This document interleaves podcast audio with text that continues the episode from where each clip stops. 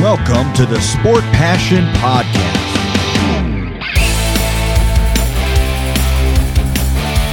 And here is your host, Lars Marendorf.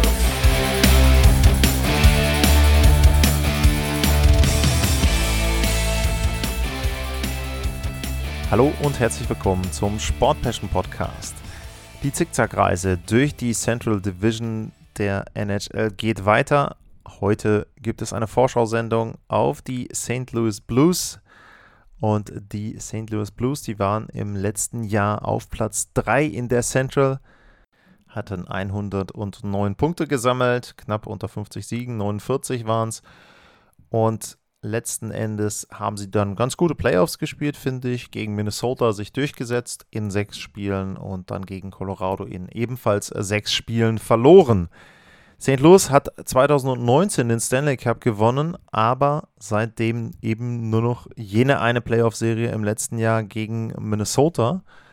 Und ich habe St. Louis immer so ein bisschen im Zusammenhang auch mit den Washington Capitals genannt, als eine Mannschaft, die einmal einen sehr guten Lauf hatte, den Stanley Cup gewonnen hat, aber ansonsten immer eine Mannschaft ist, die früh aus den Playoffs rausfliegt. Also nicht irgendwas, finde ich, wo sich das so richtig angedeutet hat und wo es dann auch danach bestätigt wird, dieser Titelgewinn. Also da sind sich die Blues, finde ich, und die Capitals relativ ähnlich würde ich mal sagen. Der Blick auf die Statistiken der St. Louis Blues in der letzten Spielzeit, der zeigt, dass sie an einigen Stellen zu den Spitzenteams gehört haben, an anderen Stellen aber auch so ein bisschen Fragezeichen hinterlassen haben. Bei den Toren, da waren sie auf Platz 3, 309 waren das insgesamt, Defensive Platz 11, 239 Gegentore. Der Corsi-Wert, der war unterdurchschnittlich, 48,05 Prozent, Platz 22. Auch bei den Torchancen waren sie nur auf Platz 24, was den Anteil der Torchancen betrifft. Die Blues waren aber das einzige Team, was in beiden Special Team Kategorien in den Top 5 landete. Das Powerplay war das zweitbeste der Liga, 27 Prozent, und auch das Unterzahlspiel war mit 84,1 Prozent auf Platz 5 dann auch nicht so schlecht. Schussquote waren sie auf Platz 5, Fangquote auf Platz 8. Also das sind alles durchaus gute Zahlen. Und da eben auch, ja, würde ich sagen, ein Beleg dafür, dass Potenzial da ist bei St. Louis. Aber letzten Endes haben sie das dann nicht so richtig abrufen können gegen Colorado, waren da deutlich unterlegen. Es lag aber auch daran, dass sie dann in den Playoffs ein bisschen Torwartprobleme bekommen haben. Wille Husso, das war derjenige, der sich ins Tor gespielt hatte in der regulären Saison, aber nach kurzer Zeit war in der Serie gegen Minnesota für ihn auch schon Feierabend und Jordan Binnington hat wieder übernommen und er hatte dann sehr gute sechs Spiele oder fünf Spiele in den Playoffs und verletzte sich dann bekanntermaßen in der Kollision mit Nazim Kadri. Und ja, Husso war dann eben nicht mehr in der Lage, Colorado dort in Schach zu halten und dann verlor St. Louis eben die Partien mit ihm. In der Offseason hat das Management Doug Armstrong von den St. Louis Blues aus der letzten Saison Schlüsse gezogen und sie haben Husso abgegeben nach Detroit und das Tor gehört jetzt wieder Jordan Binnington. Dazu ist auch David Perron nicht mehr in St. Louis. Auch der ist in Detroit gelandet, hat dort einen Vertrag unterschrieben. Tyler Bozek ist im Moment noch Unrestricted Free Agent. Dakota Joshua ist in Vancouver gelandet, der hat eh nicht so viel gespielt. Ja, und das waren die Abgänge der St. Louis Blues. Neu in St. Louis sind Noel Acciari, der kam aus Florida von den Panthers, und Thomas Greis, der kam aus Detroit. Und damit ist das neue Torhüter-Duo Jordan Binnington, Thomas Greis und Jordan Binnington erst einmal die Nummer 1 in St. Louis. Capspace ist nicht mehr da bei den St. Louis Blues. 625.000 sind das noch, also da kann man nicht so wirklich viel mitmachen. Sie haben aber in der Offseason nicht nur Spieler abgegeben und Spieler geholt, sie haben auch zwei richtig, richtig große Verträge abgeschlossen. Äh, zum einen Robert Thomas, der hat einen Vertrag abgeschlossen ab Sommer 2023 über acht Jahre und 8,125 Millionen pro Jahr. Und Jordan Cairo, der hat auch einen Vertrag abgeschlossen, auch ganz frisch, ebenfalls ab nächstem Sommer, auch acht Jahre, 8,125 Millionen.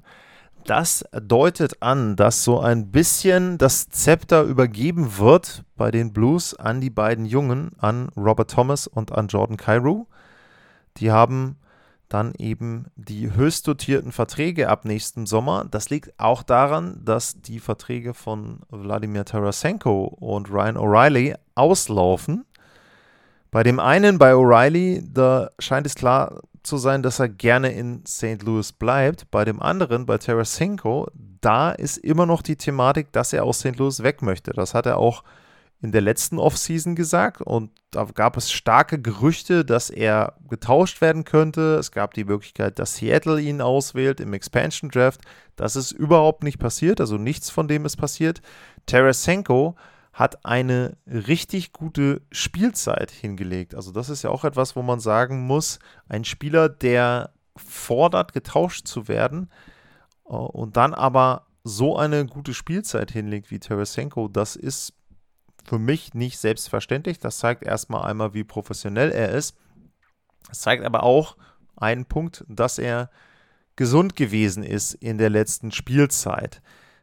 Tarasenko war der Topscorer mit 82 Punkten und 34 Toren. Aber St. Louis war eine Mannschaft, die hatte eine sehr ausgeglichene Offensive. Tarasenko eben 34 Treffer, Pavel Buchnevich, der hatte 30 Tore.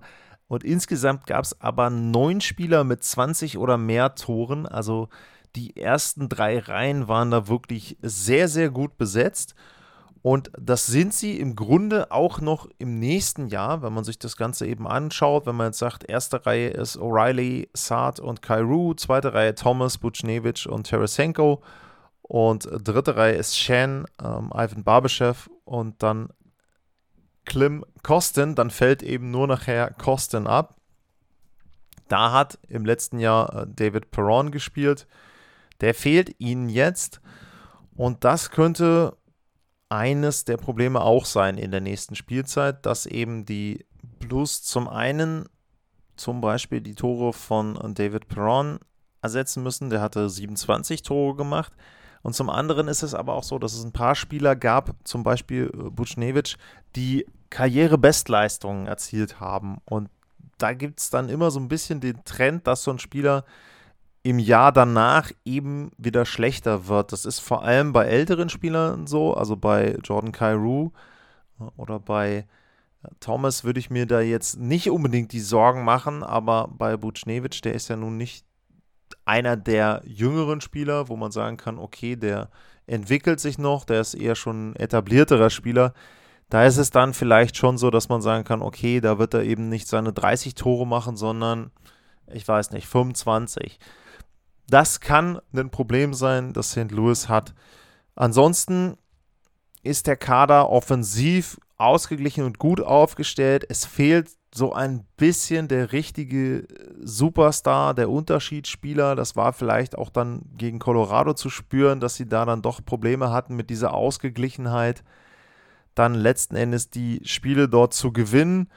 Ähm, in der Abwehr ist es so, dass sie ja, wenn man die Top 4 nimmt, ähm, Leddy, Pareko, Falk und Krug nimmt, dass sie da auch eine solide Abwehr haben.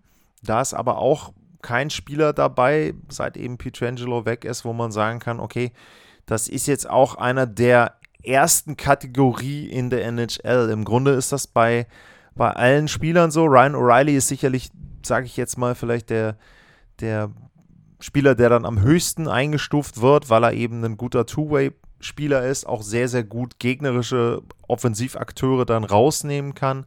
Aber trotzdem würde ich sagen, St. Louis hat jetzt in der ganz oberen Schublade der NHL keinen Spieler. Und das könnte dann etwas sein, wo sie dann ja vielleicht dann eben auch deshalb diese Probleme haben in den Playoffs bis eben auf 2019 dort wirklich, wirklich einen tiefen Lauf zu machen. Das ist so ein bisschen etwas, was ich mir da vorstellen kann. Tja, was gibt es noch zu sagen? Veränderung: Jim Montgomery ist weg, der war Assistant Coach, der ist jetzt bei den Boston Bruins als Cheftrainer gelandet. Und tja, bei den weiteren Sachen, Nick Leddy hat einen neuen Vertrag gekriegt, Kyle Rosen hat einen neuen Vertrag gekriegt. Ja, das sind jetzt auch nicht die Spieler, die den Unterschied machen. St. Louis muss darauf bauen, dass sie weiterhin sehr ausgeglichen sind, dass viele Spieler dort scoren können, dass Jordan Binnington an seine Playoffs anknüpfen kann. Da waren die Statistiken Fangquote von fast 95%, Gegentorschnitt 1,72. In der regulären Saison war seine Fangquote gerade mal bei knapp über 90% und der Gegentorschnitt war bei 3,13. Wenn er eher Playoff Binnington ist, dann kann St. Louis sicherlich auch wieder eine gute Saison spielen. Muss Thomas Greis übernehmen, dann glaube ich, dass St. Louis da ein Problem bekommt.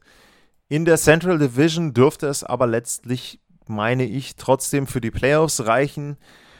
Sie sind für mich in diesem Kreis der Teams, ich sage jetzt mal, unterste Skala ist da vielleicht Winnipeg, dann würde ich jetzt grob einstufen Dallas, Minnesota, Nashville, St. Louis, das sind so die Teams, die ich da sehe. In der Mitte von Platz 6 bis Platz 2 ist da alles möglich. Bei St. Louis tendiere ich da eher zu den Plätzen 2, 3 und 4.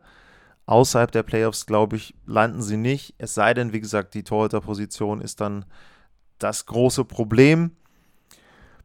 Ein solides Team, kein Überteam, für mich kein Titelkandidat. Also da bei den Vorschauen oder bei auch den Interviews, die ich jetzt gelesen habe aus St. Louis von den Spielern, von Verantwortlichen, da ist dann immer wieder die Rede davon, dass sie dieses Stanley Cup Window aufhalten wollen. Sehe ich nicht.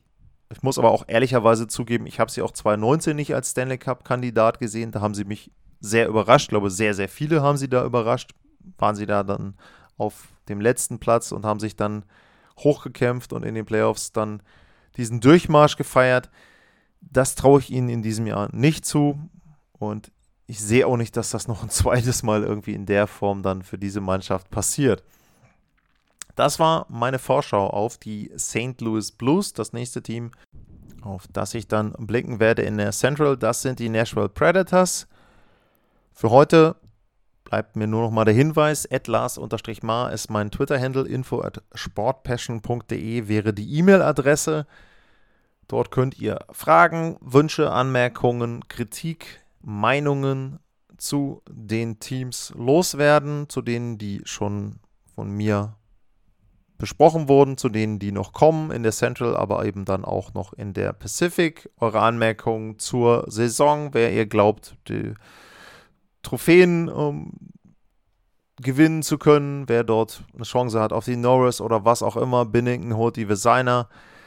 Welche Prognosen ihr da auch habt, könnt ihr mir gerne dort bei den beiden Adressen schicken.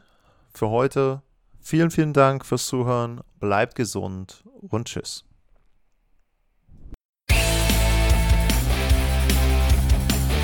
Sportliche Grüße. Das war's, euer Lars.